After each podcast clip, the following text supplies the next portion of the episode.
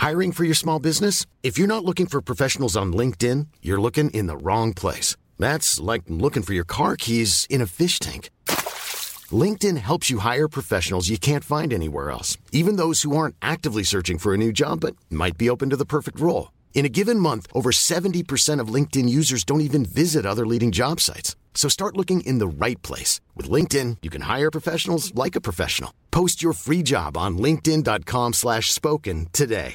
Hey, I'm Ryan Reynolds. Recently, I asked Mint Mobile's legal team if big wireless companies are allowed to raise prices due to inflation. They said yes. And then when I asked if raising prices technically violates those onerous two-year contracts, they said, what the f*** are you talking about, you insane Hollywood ass?" So to recap, we're cutting the price of Mint Unlimited from $30 a month to just $15 a month. Give it a try at mintmobile.com slash switch. $45 upfront for three months plus taxes and fees. Promo rate for new customers for limited time. Unlimited more than 40 gigabytes per month. Slows. Full terms at mintmobile.com. Vous écoutez le podcast La Belle Idée avec Victor et Flo. Bonjour et bienvenue dans ce nouvel épisode de La Belle Idée. Salut Flo. Salut Victor. La Belle Idée, c'est un peu comme un label qualité des bonnes idées, un podcast euh, qui a pour but de participer à la mise en avant des projets, des concepts, des innovations aussi, qui changeront, voire révolutionneront notre quotidien demain. C'est plutôt pas mal expliqué, je trouve. Ah mais ma présentation est plutôt chiadée, j'ai pas peur des mots. hein. Ah bah, Euh, c'est ça le cœur de ce podcast, c'est de donner la parole aux entrepreneurs qui créent, qui inventent aujourd'hui donc le monde dans lequel on vivra demain. Et dans ce monde de demain, on aura enfin trouvé chaussures à nos pieds. Et c'est celle euh, d'Arnaud Barbeteau euh, qui est avec nous aujourd'hui, qui a créé des chaussures pour partir à l'aventure, pour traverser la Terre. Il est question aussi de road trip avec OTA et on va en parler dans ce podcast. Bonjour Arnaud. Bonjour Flo, bonjour Victor, merci Salut Arnaud. de venir euh, me voir, me, me rencontrer, de me laisser euh, la parole pour expliquer ce beau projet de semelle en pneu recyclé. C'est ça, c'est quand même assez incroyable. On est directement dans tes ateliers, on est entouré de chaussures là, on peut le dire. Ah là, moi, c'est mon rêve, hein, parce que je vois plein de chaussures. Depuis tout à l'heure, je suis en train de me dire waouh, ah oui, il y a plein de chaussures, elles sont très belles. Alors, Il y en a aucune qui est à ta taille. Alors- J'ai tout regardé, tu pourras repartir avec aucune chaussure. Nos vies de demain se construisent aujourd'hui. La Belle Idée, le podcast. Je me présente rapidement. Euh. Arnaud, moi j'ai fait euh, j'ai un parcours assez, euh, assez classique, école de commerce, et après euh, pas mal de- de- d'années en grande distribution dans les achats textiles. Et jusqu'au jour où j'ai eu cette idée de, de semelle en pneu recyclé, je me suis demandé pourquoi aujourd'hui aucune marque ne faisait, ne faisait ce type de, de- de chaussures, partant du principe que ça aiderait déjà au recyclage. Puis ensuite, euh, que ça permettrait euh, d'avoir sûrement une semelle beaucoup plus euh, robuste. Et, du coup, j'ai passé beaucoup de temps au développement de cette semelle pour lancer ça. Donc, donc une dizaine d'années de, de, de- d'expérience en grande distribution avant de me lancer dans ce projet. Et alors, est-ce que tu te souviens du moment où tu as eu l'idée? À quel moment ça t'a traversé l'esprit? Qu'est-ce que tu faisais? Dans quelle situation t'étais? Quand t'as dit bah, Alors, tiens, je me souviens plus exactement d'où j'étais, etc. Mais je me souviens exactement du, euh, de ce qui a déclenché ça. C'est que j'ai revu une photo d'un enfant en Afrique qui s'était découpé dans un vieux pneu usagé, un rectangle. Et avec une ficelle, il s'en, est fait, il s'en était fait une sandale. Et c'est là où je me suis demandé vraiment pourquoi ça n'existait pas aujourd'hui. Et c'est en cherchant, donc c'est une idée qui, qui est restée un petit peu dans, dans ma tête. J'ai commencé à chercher, à regarder sur Internet, etc. J'ai vu que ça ne se faisait pas. Euh, j'ai cherché pourquoi, j'ai essayé de comprendre et de fil en aiguille, j'en suis arrivé à là. euh, et quand j'ai passé au final plus de deux ans pour développer cette semelle en pneu recyclé, j'ai compris en fait pourquoi ça se faisait pas jusqu'à maintenant. C'est hyper compliqué euh, au niveau des usines de recyclage de pneus, au niveau des usines de semelles, au niveau des tests chimiques. De, de, enfin, il y a eu énormément de choses de recherche à faire que je fais toujours encore aujourd'hui, des recherches avec pas mal de laboratoires Ouais. chimiques de, et avec les, les usines. J'étais encore dans les usines la semaine dernière pour essayer de trouver des, des- encore de meilleures solutions, encore améliorer le process, etc. qu'est-ce que tu as pu rencontrer comme difficulté Difficulté technique, parce que dès qu'on est sur un nouveau, quelque chose qui n'existe pas, on est obligé de trouver vraiment des solutions techniques. Et pour ça, il faut réussir à emmener les euh, partenaires industriels dans, dans- là-dedans, qu'on les amène avec nous, parce que eux, ils ont leur habitude de travailler. Par exemple, les fournisseurs de semelles, ils ont la- leur habitude de travailler. Eux, il faut qu'ils fassent de la semelle comme ils ont l'habitude de faire.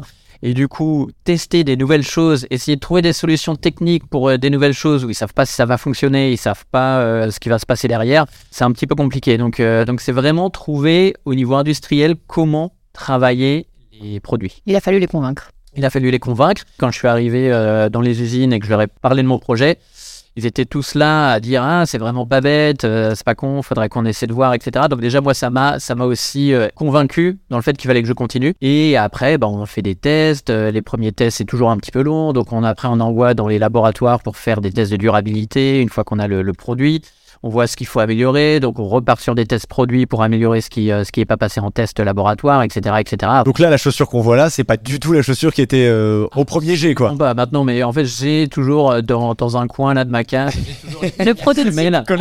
et le premier, non mais vraiment, le premier, la première chaussure où j'avais découpé les premières semelles euh, à la scie sauteuse dans un vieux pneu. Waouh. Et du coup, on se retrouvait avec une, euh, une semelle qui était hyper épaisse, pleine de, enfin dans un Assez raide. Ouais, ouais, je suis hyper dur, enfin impossible de marcher avec. Là, rien, enfin, c'était vraiment hyper moche. Mais je l'ai gardé en souvenir, ouais. Bah ouais. Rien à voir avec ce qu'on peut voir aujourd'hui. Et donc alors moi j'ai vu pour faire trois euh, chaussures, t'as besoin d'un pneu. Voilà, exactement. Alors, je préfère dire l'équivalent, parce que c'est en fait le fait de produire trois paires de chaussures. On a l'équivalent d'un pneu qui est recyclé. Je dis l'équivalent parce que, comme on le disait juste avant, dans un pneu, il y a la, du textile, il y a une chaîne, il y a du trame en fer, il y a énormément de choses euh, que je ne peux pas recycler dans une semelle. hein. Sinon, ce serait trop dur, on pourrait pas marcher. Donc, on va utiliser juste une partie du pneu, euh, la bande de roulement, qui est la partie la plus souple et la plus costaud également. Euh, donc nous, on va utiliser ça et après, c'est l'usine de recyclage qui va recycler le reste du pneu d'autres manières et du coup en granulat, etc. Donc moi, j'utilise la bande de roulement. Euh, c'est pour ça que je dis c'est plutôt l'équivalent d'un pneu qui est recyclé de Ok. les trois paires produites. Ce qui permet aussi d'avoir une semelle qui est à chaque fois différente. On se retrouve avec un, un dessin différent à chaque fois. C'est des Chaque- produits uniques, oui. C'est des produits uniques. On a une semelle unique, on a une empreinte unique. Cette conscience écologique, elle te, elle te vient de d'où? Enfin, ça, Depuis le début, en fait, tu étais euh, concerné par l'écologie. Enfin, comment t'es arrivé sur ce chemin de la mode éco-responsable? Ouais, c'est alors ça c'est quelque chose que j'ai eu depuis euh, depuis tout le temps, qui était tout le temps là. Que venant de la grande distribution, c'est quand même un petit peu un paradoxe. Hein. Mais c'est vrai qu'en grande distribution, j'en discutais souvent avec des personnes proches, etc. C'est quand je partais alors en Asie, dans les usines, et que je négociais euh, sur le volume total, que je négociais euh, 3 centimes de réduction sur, euh, sur un produit en enlevant une petite couture, euh, et que euh, j'avais mes, obje- euh, mes objectifs de marge qui étaient remplis, mais je savais qu'en enlevant cette petite couture, bah, le truc allait vriller, Ouais, trop lavage et allait être jetable. C'était pas quelque chose qui me convenait. C'est vrai que c'était voilà, c'est c'est mais bon, ça m'a permis d'apprendre sur euh, sur la logistique, sur l'import-export, enfin sur la négociation, enfin plein de choses. Euh, donc je vais pas cracher dessus, mais c'est vrai que euh, là, je suis très content aujourd'hui maintenant de me lever le matin en étant content d'aller travailler euh, et en ayant l'impression de faire quelque chose qui euh, a du sens quoi. C'est une vraie satisfaction. ouais, ça- mais ça c'est et c'est assez rare et je suis très content. C'est la première fois que ça m'arrive, donc je suis très content. Bravo. Et après, dernière chose sur cette semelle aussi, parce que donc on parle de recyclage, etc. Donc c'est assez à l'ordre du jour. euh, et ça aussi, un autre petit point, c'est vrai que quand j'ai eu cette idée, donc ça remonte à 2015, on n'était pas encore du tout dans cette tendance de la mode éco-responsable, etc. Parce que ouais, ça remonte à 2015 quand j'ai eu cette idée. Et après, au niveau de cette semelle, donc on parle beaucoup de recyclage. Mais il y a quelque chose qui est euh, au-delà du recyclage. C'est très bien de faire du recyclage, c'est vraiment bien. Euh, Le, le fait d'utiliser des, des, des, des produits existants pour créer de la nouvelle valeur, des nouveaux produits désirables, donc c'est très bien. Mais en plus de ça, il y a un vrai bénéfice consommateur. C'est pas uniquement faire du recyclage. C'est que je me suis rendu compte, j'avais l'idée de cette semelle en pneu en me disant, potentiellement, la semelle sera encore beaucoup plus costaud que toutes les autres semelles sur le marché. Et ça, du coup, je l'ai vérifié en laboratoire avec des tests. Et, qui ont prouvé que ma semelle était beaucoup plus résistante que toutes les autres semelles sur le marché, euh, même par rapport à des euh, chaussures de l'armée. C'est plus résistant que toutes les autres baskets sur le, sur le marché. C'est plus résistant que les semelles Vibram qui sont connues comme des semelles hyper résistantes. C'est plus résistant que la semelle Margom et de très loin pour le coup qui est, qui est connue comme étant la Rolls des semelles de basket. A priori, la seule semelle qui serait plus résistante, c'est des semelles, euh, les semelles de chaussures de tennis. Donc on fait du recyclage, mais on a un vrai bénéfice consommateur sur la durabilité de la semelle. Et alors avec tous ces avantages qu'a la semelle en pneu, aucun concurrent ne s'est positionné encore sur ce genre de projet. Les grands distributeurs, peut les citer, Nike ou Adidas, personne n'a encore eu... euh, Non, non, non, non, pas encore. Euh, j'ai, euh, Il y a Michelin qui fait des semelles, C'est vrai? Mais c'est pas avec du pneu, D'accord. parce que le pneu est vraiment très difficile à travailler. Là t'as un projet unique. Ouais, ouais. On se dit mais pourquoi ça n'a pas été inventé plus tôt limite? Alors pourquoi ça En fait, ça existait, mais uniquement sur de la sandale. Parce que c'est Ouais. beaucoup plus facile à Facile. travailler sur de la sandale, sur de la, la flip-flop, là, de la... Oui, Tong, plaquette. Euh, donc ça, ça existait. Après, il y a vraiment des soucis. En fait, pourquoi ça n'existait pas sur la basket C'est vraiment, je leur dis, deux ans de développement et je Ouais. continue d'améliorer le process. Après, je vous cache pas qu'il y a de la propriété intellectuelle derrière, Ouais. que je signe des contrats, que j'ai des avocats derrière euh, au niveau de propriété in- in- industrielle et propriété intellectuelle qui sont derrière. Parce qu'on se doute que c'est un marché pour le coup. Voilà, où on risque de se faire voler vite ses idées, ses concepts. En fait, je fais énormément de recherches, j'investis énormément là-dessus. J'ai investi et j'investis toujours euh, pour justement l'utilisation de cette semelle en, enfin du pneu recyclé dans la semelle. Voilà, justement, donc du coup, tu es en autofinancement depuis euh, le Ouais. tout début. C'est ça, tu as fait rentrer des investisseurs après? Non, enfin, je fais Toujours pas monnaie Ouais. des, des- des proches parce que le lancement, ça, ça coûte un petit peu d'argent et après un lancement sur Kickstarter. Mais sinon, là, c'est en autofinancement depuis le début. Et alors, on parlait de la semelle. Le reste de la chaussure est composé aussi de matériaux recyclés. Alors, il y a, il y a de ça. Déjà, la production est 100% Europe. Ok, ouais. Donc, euh, donc les usines, c'est des usines familiales. Là, j'ai passé trois jours la semaine dernière. C'est la mère et la fille qui, euh, qui tiennent l'usine. Enfin, c'est toujours euh, très, très sympa. Et le reste de la semelle, alors c'est là où justement il y a énormément de débats, on en discute énormément. Le reste de la semelle, le, de la chaussure, pardon, moi j'utilise que des matériaux qui viennent d'Europe, déjà, première chose. Et j'utilise en très grande majorité du cuir, du cuir de vachette. C'est euh, voilà, il y y a énormément d'arguments dans tous les sens. Il y a des arguments pour le cuir, il y a des arguments Mm. des alternatives au cuir, etc. Moi, j'ai ma position, j'ai mon, euh, mon avis euh, sur la question, sur lequel je ne déroge pas aujourd'hui, qui est, il y y a différentes choses. Euh, première chose, moi, on, on parlait de la durabilité de la semelle. Et aujourd'hui, moi, je veux proposer des produits qui soient le plus costaud dans le temps et qui durent le plus longtemps, que les gens puissent le porter le plus longtemps. Parce que, en gros, ça sert à rien de produire toujours plus et de consommer toujours plus. Il vaut mieux consommer moins, mais mieux, meilleure qualité.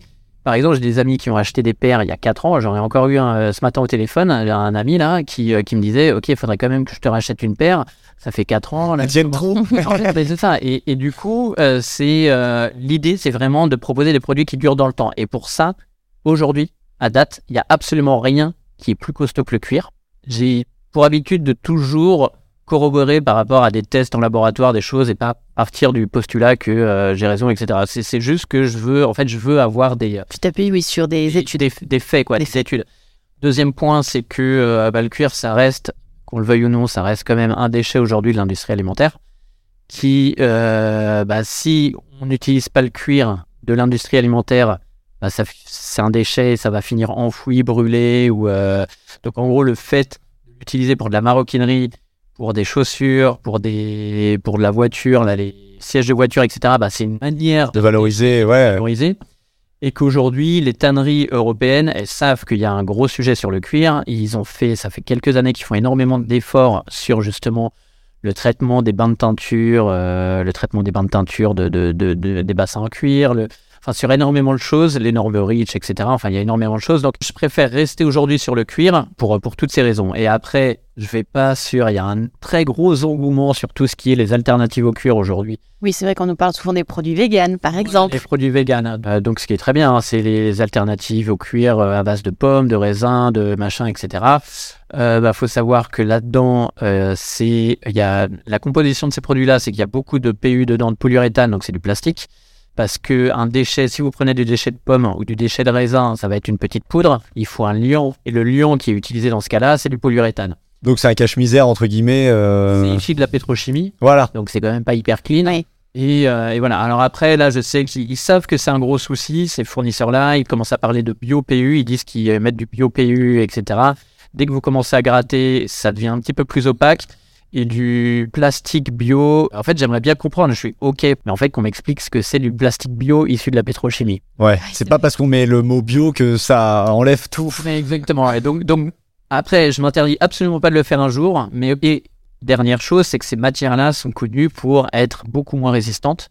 Mm. J'ai vu des, des chaussures comme ça faites dans ces matières-là, de marques, de marques euh, plutôt connues, Ouais. et qui sont euh, au bout de deux mois défoncées, qui ont été trous partout, euh, la semelle se décolle, etc. J'en ai même vu euh, dans une boutique. Donc même pas portée, hein. la, la, la paire avait été juste posée ouais. en présentoir et elle était, elle était découpée ici. C'était un truc à base de mangue et là elle était découpée. Je sais pas comment euh, c'était débrouillé. Donc c'est pas Mm. du tout l'idée que j'ai moi de mon côté, qui est de proposer des produits qui vont durer dans le temps et que les gens vont pouvoir porter longtemps. Tant que c'est pas prouvé que ça résiste. euh, Voilà. voilà. Et alors, ces, ces baskets, moi, enfin, moi, je les trouve euh, très jolies, mais quelles sont tes inspirations? Parce que c'est vrai que moi, là, je, je trouve que les modèles. euh, On a les codes de la mode les actuelle. codes, voilà, on a les codes, euh, voilà, des baskets qu'on peut retrouver euh, dans n'importe quel grand magasin, n'importe quelle grande marque. Sur quoi tu t'es appuyé?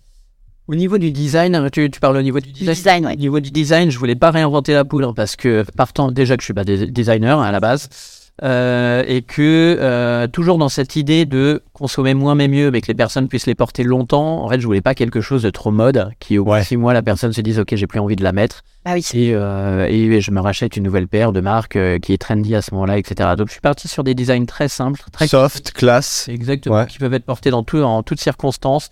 Quelques designs parfois un peu plus travaillés comme ceux-là. Qui font un peu plus sport, peut-être, euh, un peu Ouais, plus. euh, un petit peu plus de, de- de choses différenciantes, etc. Mais sinon, l'idée, c'est vraiment d'avoir quelque chose de très facile à porter euh, et que dans trois ans, ce soit toujours à la mode, que les gens se disent, enfin, que, enfin, c'est même pas la mode, quoi, mais que les gens se disent, bah tiens, dans, Ça a pas bougé, quoi. ça va pas bouger, quoi, et je vais toujours la porter. Ils la peut-être d'ailleurs à leurs enfants euh, si elles sont vraiment increvables, tes chaussures. Il y, a- y a quelque chose d'intéressant parce que du coup, moi, je viens de le voir en, en les touchant et en les regardant de plus près. Il y a donc des coordonnées GPS derrière sur la tranche. Exactement, parce que ça, alors, étant donné que sur le design, euh, je suis pas parti sur quelque chose de révolutionnaire, on sait qu'aujourd'hui, quand même, pour faire envie, il faut avoir un vrai storytelling, un vrai paquet cadeau vrai. La marque et vraiment raconter une belle histoire pour que les gens aient envie euh, de porter le- les produits. Et c'est pas uniquement en se disant, euh, je fais une semaine en pneus recyclés que ça va convaincre forcément les gens. Donc l'idée, L'idée, c'était au niveau de la communication autour de la marque, c'était pas parler uniquement de recyclage, qui était peut-être un petit peu pessimiste pour parler d'une marque de mode. Euh, j'ai essayé de trouver un angle de communication qui soit un peu plus aspirationnel, un peu plus poétique pour parler de cette semelle en pneus recyclés. Et je suis parti du principe que comme je remettais le pneu sur la route, fait que le, pneu reprend la route pour une seconde vie au pied des gens, euh, bah, j'allais parler de road trip et d'aventure. D'où le nom On the Asphalt, parce qu'on remet sur l'asphalte des, euh, pneus usagés. Et euh, partant de ce principe-là, pour parler de road trip, j'ai décidé que chaque modèle porterait le nom et les coordonnées GPS d'un lieu dans le monde, un lieu insolite et méconnu, dans lequel on va raconter un road trip. Donc on va faire un photo shooting dans le- ce lieu en question. Euh, j'ai un écrivain, c'est une blogueuse voyage spécialisée voyage qui va euh, raconter une aventure dans ce lieu-là. Et à chaque fois, c'est un road trip, une aventure qui, moi, m'est arrivée personnellement. C'est mon petit ego trip, là, pour le, pour le coup. Et dans chaque boîte à chaussures, donc on a euh, sur le site web un type euh, blog de voyage. Et après, sur chaque, dans chaque boîte à chaussures, vous avez une carte postale avec la photo de l'endroit, les coordonnées GPS, le nom de l'endroit et du design. Et au verso, un résumé du, euh, du road trip, de l'aventure, comme si vous partiez en voyage. Ouais, donc il y a une vraie Elles ont, histoire. a- elles ont une vraie histoire, ces chaussures. Et alors j'ai vu qu'il y avait aussi des baskets vegan. Alors- Alors, des baskets vegan. Ça c'est. euh, Parce que je Je pensais que c'était dans l'alimentaire, moi, mais non, visiblement, euh, pas que. Bah si, c'est basket vegan, c'est comme toutes les Oui. alternatives au cœur dont on avait parlé. Et aujourd'hui, bah, c'est vrai qu'il y a une demande pour ça. Donc, euh, donc moi, j'essaie de répondre à cette demande, mais encore une fois, avec des matériaux que, que- qui rentrent dans mon scope acceptable, on va Ouais. dire. Pas, pas de, pas de plastique. Moi, c'est vraiment euh, mon credo, c'est vraiment zéro plastique. Je veux vraiment pas utiliser de plastique. Et du coup, euh, l'offre vegan, j'utilise du, euh, des, des produits en caoutchouc recyclé, par exemple, ou la tige. Alors là, j'en ai pas montré, mais la tige est faite en caoutchouc recyclé. D'accord, c'est quelle cou- Enfin, ça reste la même couleur, on peut lui donner la teinte qu'on veut. euh, Tu peux lui donner la teinte que tu veux. Ok. Il y a plein de choix et c'est en fait c'est comme une botte de pluie au final. D'accord. Elle est même imperméable. euh, elle est imperméable en fait à la marche. Donc euh, donc et du coup toute la tige est faite en caoutchouc recyclé. J'en ai d'autres qui sont en coton recyclé. Euh, J'en ai en coton bio. Euh, euh, J'en ai en mèche. Euh, là celles-là elles sont en mèche. Ah ouais, Euh, c'est vrai qu'elles sont complètement différentes de celles qu'on a vues. Polyester recyclé. Donc ça, pareil, quoi. Ouais, exactement. Et là, pour le coup, si là on est sur du polyester, donc c'est issu de la pétrochimie, vraiment pas clean, etc. Étant donné que c'est du recyclé, 100%, c'est ok parce que bah C'était déjà là. ouais, c'était là et j'utilise. euh, En fait, vraiment mon credo, c'est ça, c'est essayer de prendre le plus de déchets possible pour essayer de la transformer en beau produit qu'on a envie de prendre, et plutôt que de créer de la nouvelle matière. Et alors, comment tu gères la, la distribution? Tu vends uniquement sur ton site? Tu as des distributeurs dans des magasins, des corners? Aujourd'hui, la marque, donc ça fait 4 ans et demi qu'elle est lancée, bientôt 5 ans. Elle est distribuée dans une dizaine de pays en Europe, au Japon avec un distributeur et un peu en Chine. Voilà. Donc je fais pas mal de salons. En fait, j'ai euh, le e-shop évidemment, comme toutes les marques aujourd'hui, parce que c'est quand même très Ouais. facile de le, de le faire. Marché international, hein, forcément, ça. Ouais, du coup, exactement. Et après, c'est vrai que j'ai des commandes parfois, des mecs qui me passent des commandes euh, à Hong Kong, euh, à Singapour, en Australie, etc. sur le e-shop, donc ce qui est toujours assez plaisant.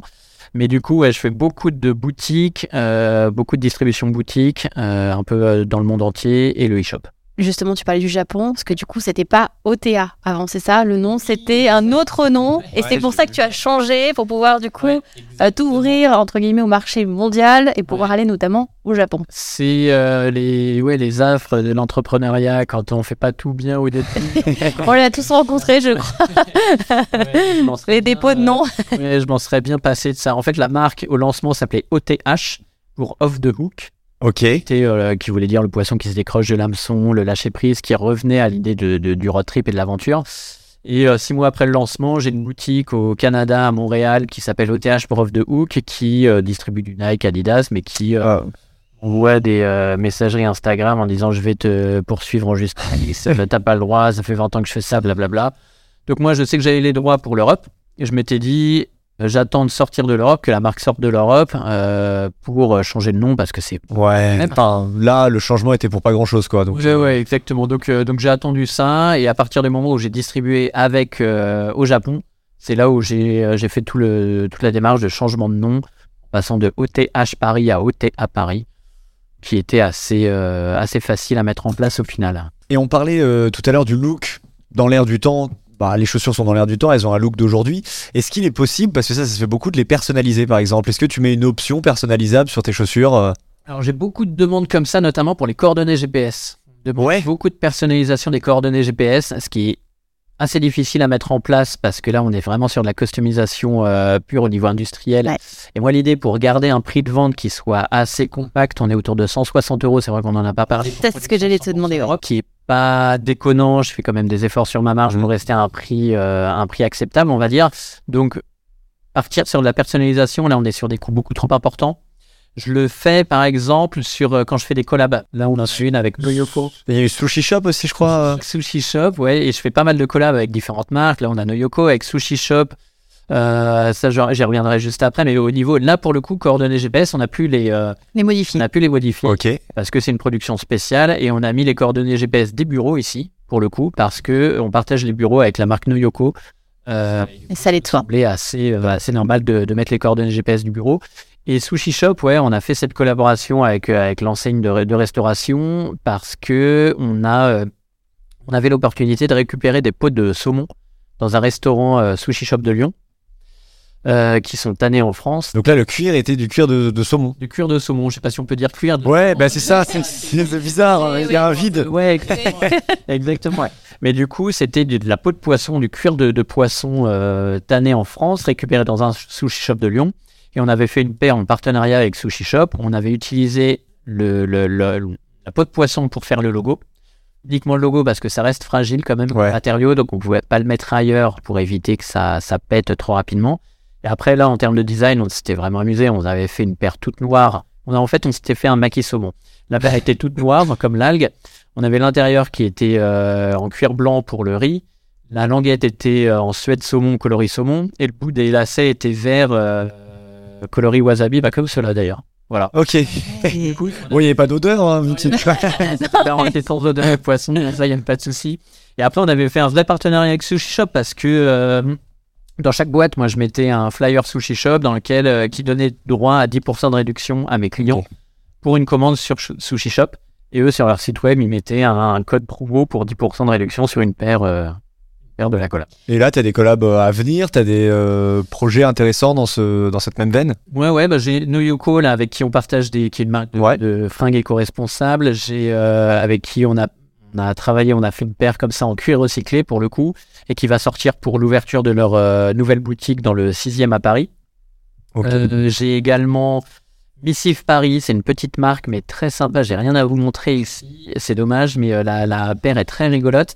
En fait, Missive Paris, c'est euh, ils font des suites, des t-shirts avec des scratchs, et on peut mettre les, les messages qu'on veut. D'accord. Ouais. Et du coup, nous, on a fait le logo en scratch.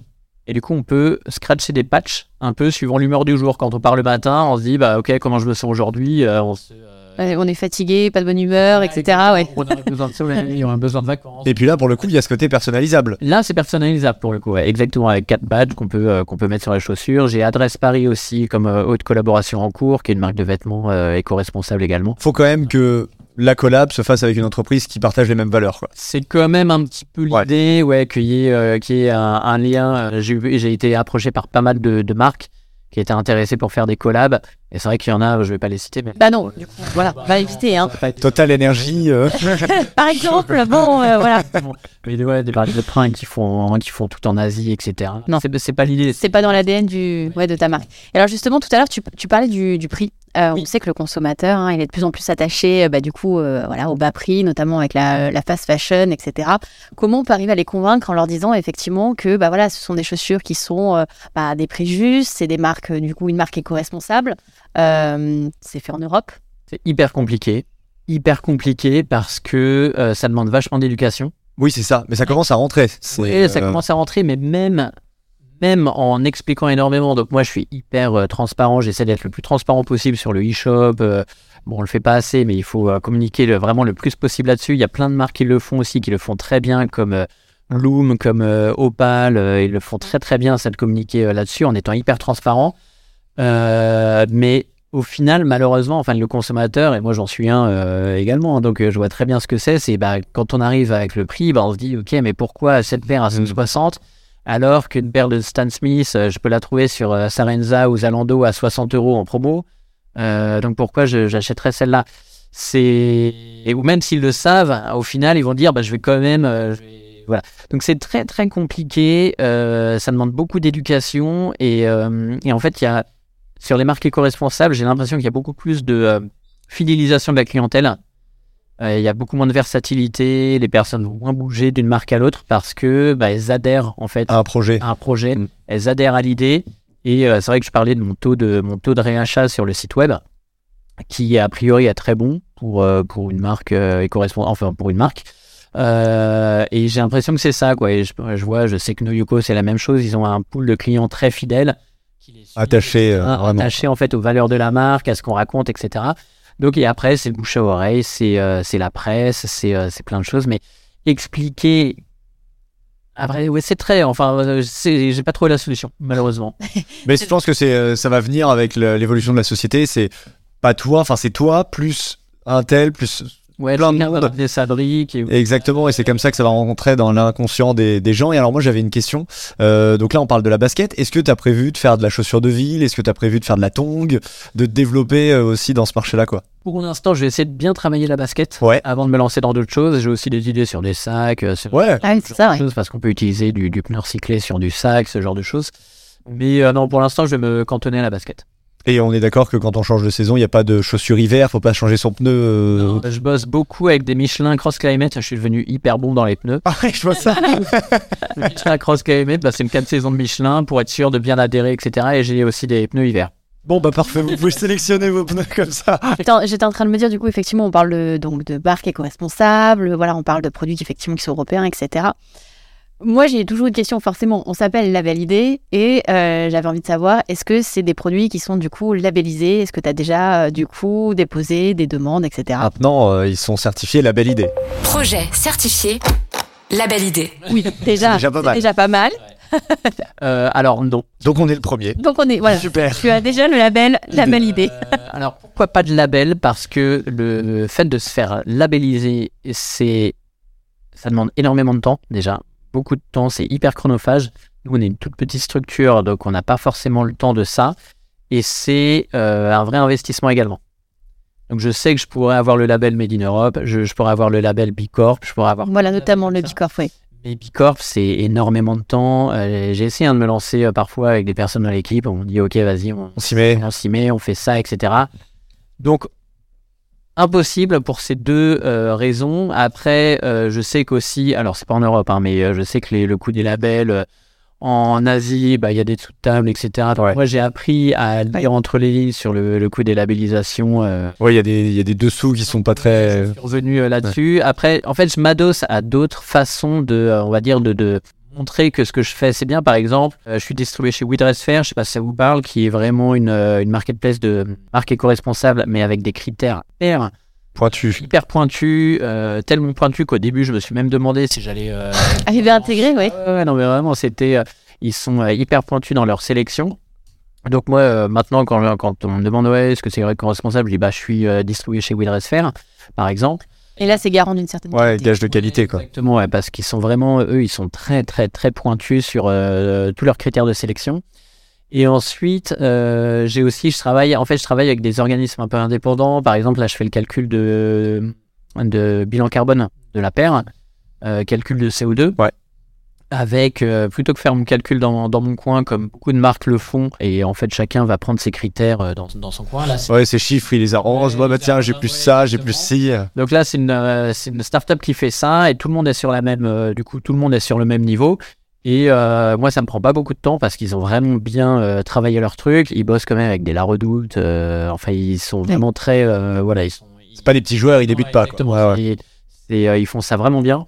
Et du coup, moi, ça me prend pas beaucoup de temps et ça me permet de montrer bah, que ma, ma, ma chaussure, elle fait euh, 9 kg de CO2 euh, quand euh, une Nike euh, peut faire jusqu'à 30 kg, quoi. Ouais. Quelque chose comme ça. Et que ma, celle en, en coton, elle fait euh, 4 kg de CO2 euh, émis, euh, alors que la moyenne des baskets, on est à 13, 14. euh. Plutôt pas mal. ouais. Ouais, c'est concret, ça se voit. et voilà. Donc, je préfère faire ça plutôt que m'en rentrer dans des, dans des labellisations et après euh, faire une guirlande de, de, de labels. euh, Et est-ce que tu peux nous parler un peu de ton client type? Client type, alors on va dire qu'il est euh, pas forcément urbain. J'ai été surpris de voir ça. Il y a eu beaucoup de, j'ai beaucoup de, de commandes euh, qui sont dans des, euh, vraiment, mais pas du tout dans les villes, Toute la France. dans toute la France, euh, Europe, beaucoup de euh, pays germaniques qui sont beaucoup plus enclins, beaucoup Ouais. plus en avance sur tout ce qui est euh, tendance éco-responsable. Euh, on va commencer à 25 ans jusqu'à du 45 ans et, euh, et qui veut euh, et Qui est concerné, qui se sent touché. qui en a marre de changer de basket. Euh, Parfois, moi, j'échange, j'essaie d'échanger le plus possible avec les clients euh, finaux Ouais. parce que ça donne un vachement de, de, de, de retour.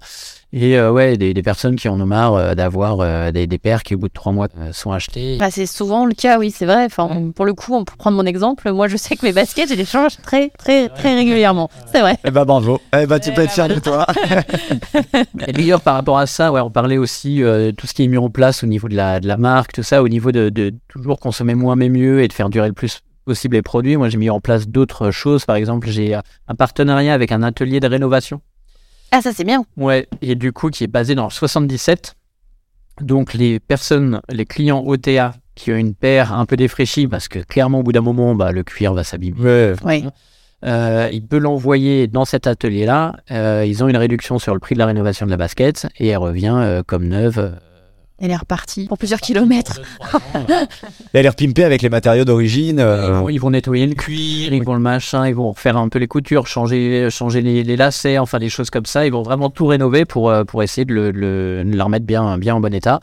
Et après, quand la paire est vraiment, vraiment plus du tout, enfin quand elle, par- parfois ça arrive, hein, des, Ouais. ça se déchire, machin, ça, ça, ça arrive quand même. Et du coup, là, moi, j'ai un, une autre opération qui est, euh, le, le- en fait, je propose à mes clients de recycler des euh, anciennes paires, les, les paires comme ça usagées, les recycler à 100% dans des nouvelles paires. euh, dans les nouvelles paires de chaussures. J'ai un partenariat avec, une usine au Portugal qui va recycler cette paire, D'accord. qui va la mettre en petits granulats et qui va la recycler dans des nouveaux matériaux, dans des semelles externes, des semelles internes, dans des dans, dans- dans plein d'autres matériaux comme ça pour, euh, pour faire du recyclage. Donc même après, euh, ça continue de vivre quoi. Ta chaussure n'a pas de fin. Seul truc qu'ils peuvent pas recycler, c'est les œillets en métal qui sont obligés d'enlever. Ah oui. Effectivement. Mais bon après c'est du métal, ça pollue, c'est le truc qui pollue le moins. Le fait de mettre des œillets en métal, moi je le mets parce que c'est euh, ça. Ah, sinon ça, ouais. Là où on fait les lacets, ça rigidifie sur les deux derniers euh, pour éviter de péter. Là, Oui c'est vrai que t'en as pas mis sur tous. Autant sur euh, les Et grandes là, chaussures, des fois il y en a partout et là Là, c'est bon sur les deux derniers parce que c'est là où on va tirer sur le Ah ouais. Et c'est pour éviter que ça pète, euh, que ça pète la matière. Je voulais savoir tes projets, du coup, à moyen, à court terme.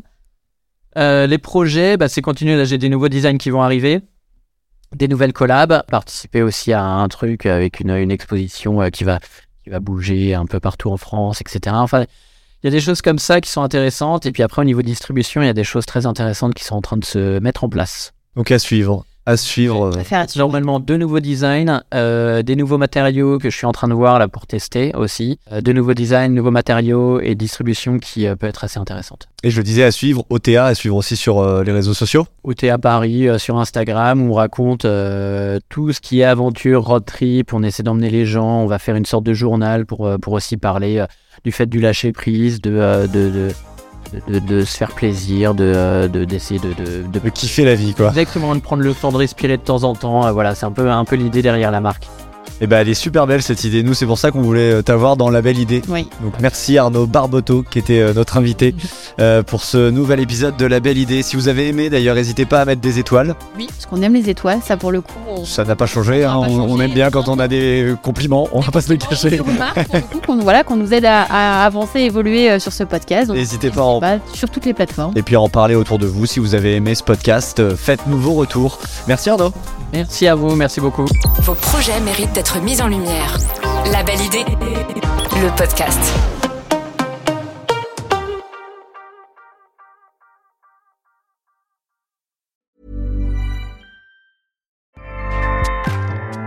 ACAST powers the world's best podcasts. Here's a show that we recommend.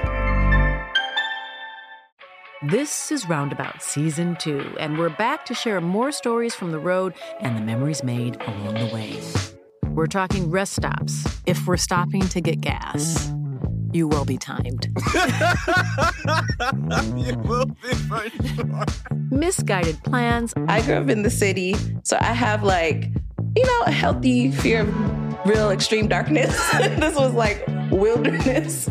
a lot of laughs, Y'all weird, but you, yeah, you, you were different. Like you were real uh, different, bro. I can't really put my finger on it. and so much more. Just goes to show that unexpected things sometimes are the best when it comes to a road trip. Roundabout Season 2, presented by Nissan, is live now with new episodes rolling out every Thursday. Listen and subscribe wherever you get your podcasts.